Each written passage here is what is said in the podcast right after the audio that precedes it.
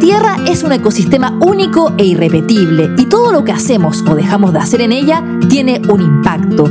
Pero ¿cómo trabajamos colectivamente para crear conciencia sobre su cuidado y protección? Un fotógrafo científico y una bloguera de vida sustentable reflexionan sobre el que quizás sea el mayor desafío de la humanidad.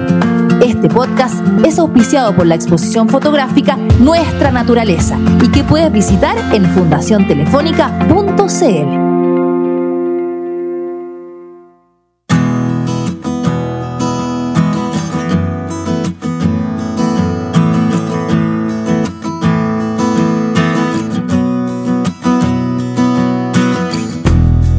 A veces siento que cuando uno habla de parques nacionales, lo primero que se viene a la cabeza son estas grandes extensiones de bosque inexplorado, es muy salvaje y que por lo demás está esperando a que nosotros vayamos a conocerlo con fines turísticos, a conocer toda su biodiversidad, etcétera, etcétera. Pero la verdad es que la realidad de los 42 o cerca de 42 parques nacionales que hay en Chile y que en total eso suman cerca de 13 o más de 13 millones de hectáreas, según la CONAF por supuesto, no tienen como fin último el turismo, ¿no? No, todo lo contrario. De hecho, hay un porcentaje muy pequeño que está abierto al público. El resto está de alguna manera cerrado para salvaguardar un patrimonio y para que se, realmente sea efectiva la conservación de las especies, de los ecosistemas que los parques nacionales buscan proteger. En un mundo amenazado por la crisis climática, sin duda hoy en día se hace urgente que existan este tipo de espacios, ¿cierto? Porque tienen, tienen funciones dentro de este gran ecosistema llamado planeta Tierra.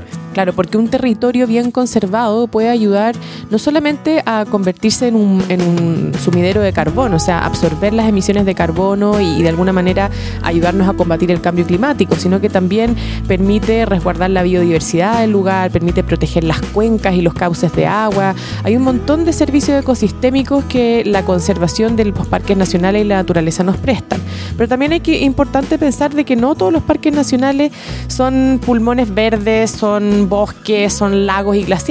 Tenemos un país que en el norte también tiene muchos parques nacionales que son desiertos, que, que, tienen a lo mejor lagunas altiplánicas, que tienen zonas costeras áridas, que también es importante proteger y resguardar, porque ahí hay mucha diversidad, aunque no sea como un gran alerce milenario, el bichito y el, y el microorganismo del suelo del desierto es igual de importante desde el punto de vista ecosistémico. Bueno, también es importante entender qué pasa con los parques nacionales desde el punto de vista del financiamiento, por ejemplo, cómo se administran, cómo se entienden estos parques nacionales que a mí personalmente también eh, son una fuente inagotable de inspiración para los que hacemos fotografía y de hecho mucho de eso está reflejado en nuestra exposición Nuestra Naturaleza y que pueden visitar en la página de Fundación Telefónica Movistar y que es fundaciontelefónica.cl. Así que mm, nada, qué mejor que conversar con una persona que lo está viviendo desde adentro, que es nuestra invitada, pero antes si alguno de ustedes está pensando en realizar su propio podcast, qué mejor que hacerlo con micrófonos de calidad de punta, ¿no? Como este que estamos usando en este podcast, que es un PodMic The Road, un micrófono dinámico especialmente diseñado para podcast. Y la gracia, ¿sabes, Ana? Que anula o capta muy poquito los ruidos que hay alrededor de nosotros. Eso es maravilloso para quienes hacemos podcast, por ejemplo, en el, en el dormitorio o en el living o en lugares donde hay muchos ruidos indeseados. Pueden conocer más detalles de este PodMic The Road en el cuarto digital.cl. Ana, cuéntanos, ¿quién es nuestra invitada? Ella es Carolina Morgado, la directora ejecutiva de la Fundación Rewilding Chile, ex Tompkins Conservation Chile, una fundación sin fines de lucro que ya desde los años 90 está trabajando en Chile y que hoy representa el legado de Douglas y Christine Tompkins en materia de conservación. Carolina lleva más de 20 años trabajando con los Tompkins y tiene mucha experiencia en conservación y en parques nacionales, que es el tema que hoy día nos convoca. Así que vamos a hablar con ella.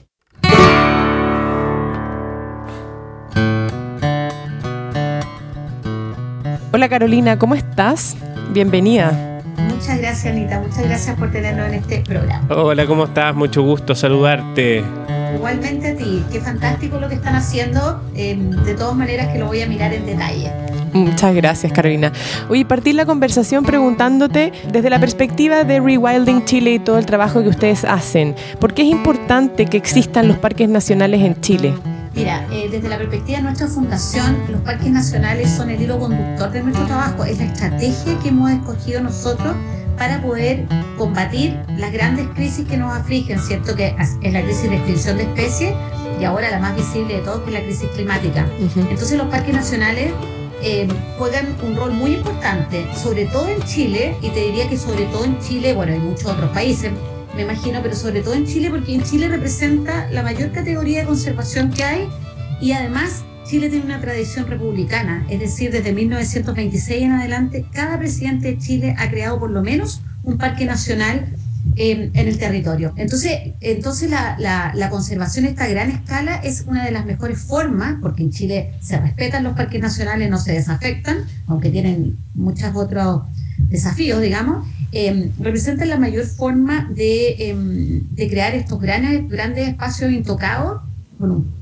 pequeño porcentaje de, área de visitación, por supuesto, donde se pueden eh, dar los procesos ecológicos que son necesarios para que florezca la vida y para que se mantenga la vida en este planeta.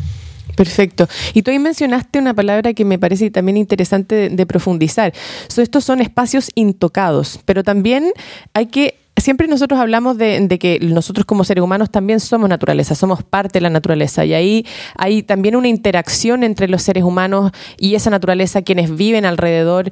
¿Cómo, cómo se articula también eso desde de, cómo, cómo trabajar con ese ser humano? Porque en el fondo un, espacio intocado hoy día también puede resultar como complejo desde el punto de vista de, eh, la, no sé, una comunidad, cómo vive esa comunidad eh, en torno a cómo no tocar un, sector. Sí, mira, lo que pasa es que la mayoría de los parques nacionales eh, tienen, por decirte, un 98% de su territorio de un área intangible, ¿cierto? Y un 2% eh, se dedica al acceso público, porque son grandes territorios, es decir, porque todo el Parque Nacional Pumalín, Douglas Tompkins, tiene 400.000 hectáreas, pero tiene un menos de un 1% porque no es necesario más digamos, área. Entonces, en ese sentido, tiene una gran área intangible que es donde se, se, mm, producen todos estos procesos, digamos, necesarios para la vida en el planeta, para preservar la vida. Em, pero tiene, por supuesto, un, un, porcentaje de acceso público. Y esta parte es fundamental, porque los parques sin acceso público no, no, tienen la misma conexión con la comunidad. ¿Y qué espera uno? Que las comunidades, y nosotros trabajamos en eso como fundación también, se conecten con sus espacios naturales porque son ellos los primeros, la primera línea de defensa. Y para defenderlo hay que conocerlo, porque es a través de conocerlos que uno ama esos lugares. Entonces, y además, eh, eso por un lado. Y por otro lado, el acceso público en un parque nacional desde, desde, nuestra mirada y desde la mirada también de los parques nacionales en Estados Unidos, que tienen muchas estadísticas al respecto, al, invertir en los parques nacionales con este acceso público, estos se transforman en motores de las economías locales. Los parques nacionales, sobre todo hoy día en tiempos de crisis, representan un tremendo polo de desarrollo em, para las comunidades aledañas y para el país en general. Es cosa de ver, digamos, un poco el efecto post-COVID de esta necesidad imperiosa que mm. tenemos de volver a la naturaleza, de salir y de estar conectados con estos espacios. Claro. Carolina, y desde tu experiencia también, ¿cuáles vendrían a ser los principales desafíos que nosotros enfrentamos en materia de parques nacionales en Chile, eh, o sea, en Chile, en, el tema de la creación de políticas, etcétera, de políticas públicas, eh, de, financiamiento? Yo entiendo, si no, si mal no, no, me equivoco, y, por favor corrígeme, pero actualmente eh, el Estado destina cerca de dos dólares por hectárea en financiar y cuidar y, fiscalizar, no sé cómo llamarlo de alguna manera, nuestros parques nacionales. Lo cual es un poco raro porque al final estamos llenos de parques nacionales, estamos llenos de, de, áreas marinas protegidas, pero si no tenemos, no destinamos recursos efectivamente como para poder cuidarlos, protegerlos y de, y de verdad fiscalizar de que la cuestión funcione, no tiene tanto sentido. Bueno, yo, yo ahí difiero de ti. Yo creo que lo más importante es tenerlo. Porque entre tenerlos y no tenerlos, tengamos. Eh, y lo mismo va para las áreas, los parques marinos. Ahí me voy a detener después. Pero los parques nacionales, eh, entre tenerlo y no tenerlo, hay que tenerlo, porque estos grandes espacios, como te digo, la mayor parte de ese territorio es intangible. Por supuesto que uno necesita financiamiento para que estos parques se transformen también en lo que te decía antes, estén vinculados a las comunidades, sean motores de economías locales y todo eso. Y por supuesto, para que cumplan el valor fundamental que tiene el Parque Nacional, que es la conservación de la biodiversidad. Y para eso tú necesitas buenos guardaparques, todos los guardaparques necesarios para controlar todo para controlar también no solamente el acceso al público, sino que las amenazas. Entonces, tenemos un primer problema en Chile y es un desafío que es el financiamiento. Como tú dices, en Chile se inviertan 2 por, dos dólares por hectárea eh, protegida. Y eso es muy bajo. Estados Unidos tiene 100 dólares por hectárea protegida. Y, y, el principal problema no son solamente esos dos dólares, sino que además el 50% del financiamiento de los parques nacionales en Chile viene de la cortada de tickets. O sea que es un presupuesto tremendamente vulnerable en ese sentido, porque también depende, digamos, de, de, que, por decirte, en tiempos de COVID no hay acceso. Absolutamente. Entonces, en ese sentido, eh, creo que los parques han sido vistos en, el tipo de economía que hemos tenido en Chile, que es una economía absolutamente extractivista por el tipo de país que somos, de dónde venimos. Los parques nacionales han sido mirados como un gasto y a esta altura del partido tienen que ser mirados como una inversión. Entonces, en ese sentido, tenemos ese tremendo desafío. Y por otro lado, que van un poco de la mano también, tenemos los desafíos, las amenazas que hay en los parques nacionales. Es decir, no sé, nosotros donamos el Parque Nacional Patagonia, como ustedes saben, parte de él, el Valle de Chacabuco, en los tiempos que era parque privado, antes de donarlo, siempre con acceso público, el tema de las vacas en los parques nacionales es un tremendo tema. Y es un tremendo tema porque obviamente que en estas áreas protegidas donde hay estos pastos saludables es un lugar apetecible, ¿cierto? Y esto se da en todas partes del mundo, digamos, la, la entrada de animales domésticos en los parques nacionales. Pero es un tremendo deterioro el que causan, y no solamente, digamos, en el talaje de los pastos, sino que también en el contacto con especies silvestres. Por ejemplo, el huemul está sufriendo una enfermedad que se llama linfoadenitis gaseosa, que es, son unos abscesos que le salen que es producto de la interacción con animales domésticos. Esa es una de las amenazas. El jabalí es otra tremenda amenaza en los mm. parques. Eh, todas estas son, especies exóticas, ¿no? Eh, ¿Para qué decir los castores en Tierra del Fuego? Entonces, eh, esas amenazas también se controlan con, mucho, con mucho, con mucho trabajo y para eso se necesita eh, también mucho financiamiento. Entonces, el financiamiento y las amenazas son los grandes desafíos. Y si miramos las cosas buenas de los parques nacionales, bueno, tenemos la ruta de los parques de la Patagonia, que está entre Puerto Montt y Cabo de Hornos, 17 parques nacionales, 2.800 eh, kilómetros de recorrido, casi 12 millones de hectáreas protegidas, y esa es una bendición que tenemos porque es un pulmón verde para este planeta. Nosotros hicimos una medición con la NatGeo hace tres años atrás y en la ruta de los parques, de, los, de estos 17 parques, eh, calculamos el secuestro de carbono por hectárea al año 2019 y capturan eh, tres veces más por hectárea que la misma Amazonía. Entonces, nosotros tenemos este tremendo pulmón verde que hoy día en tiempos de crisis climática es eh, hay, que, hay, que mirar, hay que mirarlo realmente en esa perspectiva. Sí, tienes toda la razón. El tema del ramoneo o el tema de, estas vacas que entran en, los bosques en general es un, tema gigantesco. Se comen los brotes de, los árboles, de los árboles nuevos, o sea, es un daño eh, inconmensurable. Ahora, quiero detenerme también en un punto que yo sé que has mencionado muchas veces y que tiene que ver un poco con la, con la filosofía o el sistema de trabajo que tienen ustedes también, que es el, involucrar a las comunidades también. ¿Cómo es eso también de, de cuidar un parque trabajador? Trabajando con la comunidad aledaña o la gente que está ahí? ¿Cómo se desarrolla ese sistema? Mira, nosotros llevamos, vamos a cumplir este, este año 30 años trabajando en Chile eh, y, otros tantos trabajando en Argentina, la Fundación Tompkins Conservation y que hoy día en Chile es Rewilding Chile.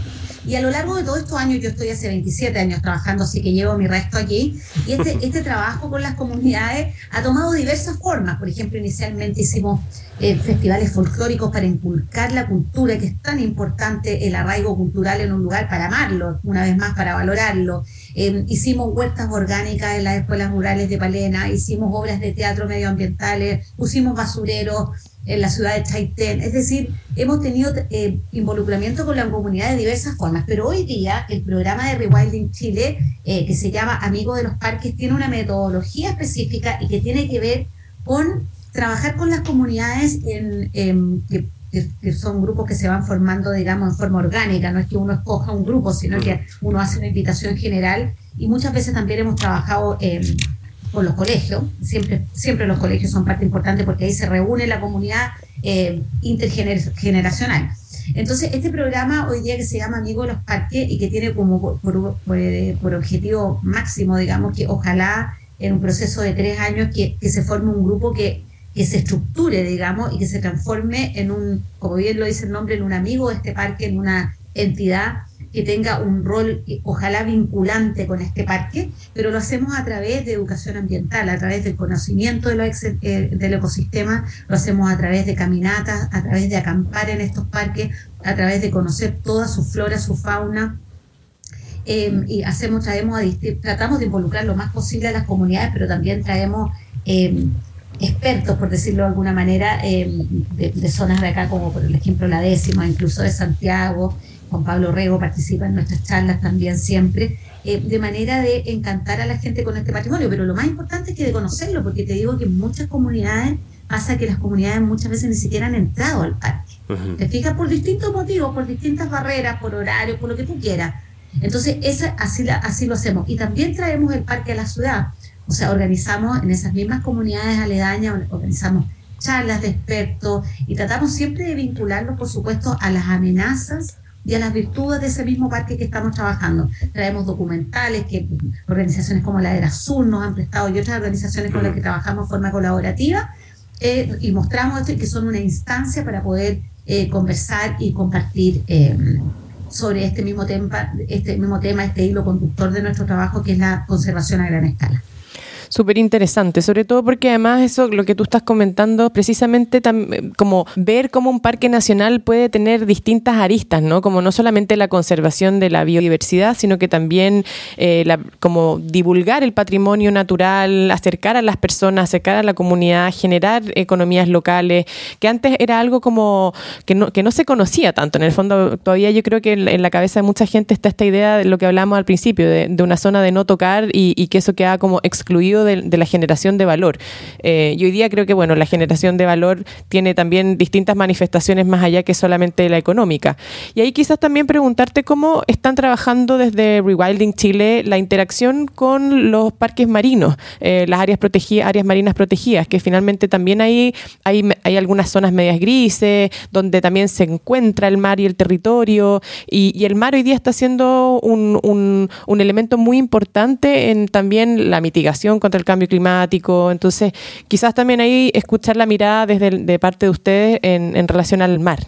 Claro, mira, nosotros, bueno, en, todos estos años que llevamos trabajando, nosotros hemos ayudado a crear siete parques nacionales, hemos expandido otros tres en Chile, en el territorio de la ruta de los parques, como te decía antes, y hemos donado todas las tierras que teníamos, ahora tenemos nuevas tierras para nuevos parques, para crear todos esos parques pero un poquito quedamos en deuda con la conservación marina. La verdad que cuando tú comparas la conservación terrestre con la marina, la terrestre es fácil en, el sentido de que tú puedes comprar una propiedad y hacer una propuesta con esa propiedad y, tiene unos límites claros. La conservación marina, nosotros estamos empezando a trabajar con la conservación marina, sobre todo en la zona de Magallanes, y eh, te diría que ¿Cuál es la motivación principal? Es porque si bien Chile tiene un 40% del territorio, del maritorio protegido, este está principalmente en áreas insulares. Mm. Menos del 1% de, de las costas de la Patagonia están protegidas y es ahí donde se da eh, los procesos, la mayor productividad eh, de, ese, de, de, ese ecosistema, digamos. Entonces, nuestro interés es ayudar a nuestro país a crear áreas marinas eh, protegidas, áreas marinas costero protegidas sobre todo. Y es así como estamos haciendo expediciones en la zona eh, de Palena, en Aysén y en Magallanes para eh, proponer propuestas que vamos a socializar oportunamente con todas las comunidades locales involucradas de manera de que sea un proyecto consensuado y aceptado por estas comunidades. Pero con respecto a la conservación y a la, lo que estábamos hablando antes sobre los parques eh, terrestres y la supervisión y qué sé yo, eso sí que está en pañales, digamos, en términos de la conservación marina. Es mm. decir, efectivamente nosotros tenemos estas grandes áreas protegidas en los océanos, en Isla de Pascua, en, qué sé yo, la isla Sala y Gómez, qué sé yo, y em, nos queda mucho camino por recorrer para lograr eh, una fiscalización, quizás que eh, eh, es algo bastante nuevo en el mundo, quizás que, Australia a lo mejor está liderando ese tema, pero en Chile está realmente en pañales y es un tremendo desafío, pero una vez más, entre tener áreas protegidas y no tenerlas, es mejor tenerlas porque mm. nos va a obligar a levantar el estándar para poder lograr una efectiva fiscalización, control de estas áreas.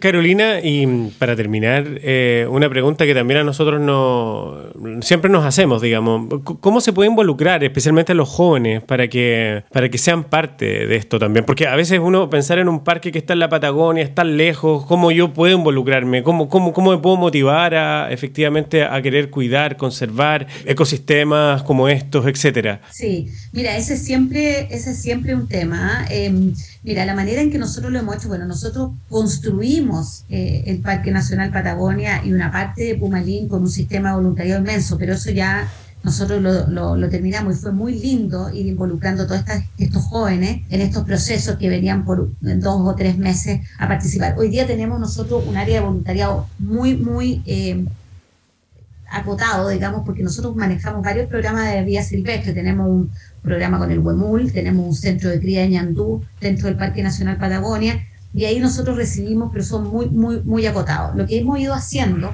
es que precisamente estos en estos programas comunitarios que hoy día estamos funcionando aquí en Alerce Andino, estamos en, em, em, en el Parque Nacional Patagonia, y eh, prontamente vamos a estar en el Parque Nacional Cerro Castillo, es invitar eh, a hacer extensiva a las comunidades actividades que tienen que ver con limpieza, con desmantelamiento de cerco, con reparación de cerco, etcétera. Esa es la manera en que nosotros eh, lo estamos usando, pero yo creo que hay otros, nosotros como te digo, dentro de todo hemos tenido un gran impacto, pero dentro de todo somos una organización pequeña, pero hay otra, otras instancias como Vive tus Parques, Em, y, que la gente pueda participar, pero siempre el tema de la participación es un gran tema. estoy muy de acuerdo contigo y uno eh, no tiene a veces la herramienta para satisfacer esas ansias de participar. Por ahora, lo que yo les pediría a todos es que nos sigan en nuestras redes, que siempre vamos a estar informando de lo que nosotros hacemos y de lo que otros hacen a este respecto. Buenísimo. Muchísimas gracias, Carolina. Ha sido una conversa súper interesante y además agradecemos la perspectiva desde Rewilding Chile y con todo el legado de la familia Tompkins y todo lo que han hecho por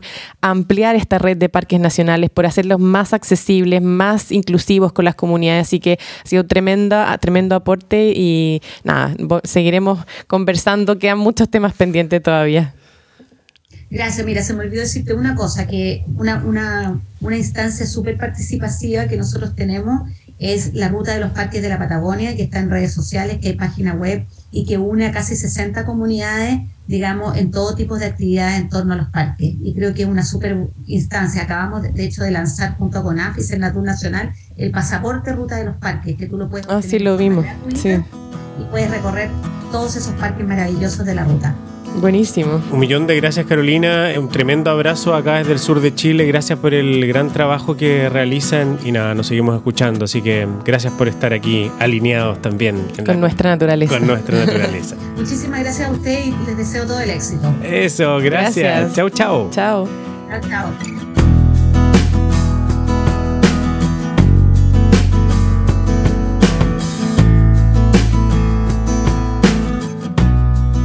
Una interesante conversación para hablar de un tema realmente apasionante y que se ha transformado también en parte de nuestra cultura. Los parques nacionales es algo que nos da identidad y de lo cual cada vez tenemos que estar más orgullosos y hacernos parte. Y si quieren conocer más sobre los parques nacionales, hay un tremendo dato, Ana, ¿no? Sí, hace poquitito se estrenó en Netflix una serie que se llama Nuestros grandiosos parques nacionales y que está narrada por Barack Obama y uno de los capítulos está dedicado a los parques nacionales de la Patagonia chilena. Un recorrido por más de 24 parques nacionales espectaculares con unas imágenes increíbles. Mm. Así que recomendado a todos quienes quieran ir acercándose de a poco a este mundo de la conservación, de los parques nacionales, de la ruta de los parques que tenemos hoy día en Patagonia, dispuestos para que todos quienes quieran visitar lo puedan hacer siempre con conciencia y con cuidado de la naturaleza. Bueno, y si quieren conocer más sobre parques nacionales y ver espectaculares fotos, entren a la exposición Nuestra Naturaleza, que está disponible en la página de la Fundación Telefónica Movistar, que es www.fundaciontelefónica.cl. Gracias a todas y a todos por escucharnos y nos vemos en un próximo capítulo de Nuestra Naturaleza. Chao, chao. Chao. Este podcast es auspiciado por la exposición fotográfica Nuestra Naturaleza y que puedes visitar en fundaciontelefónica.cl.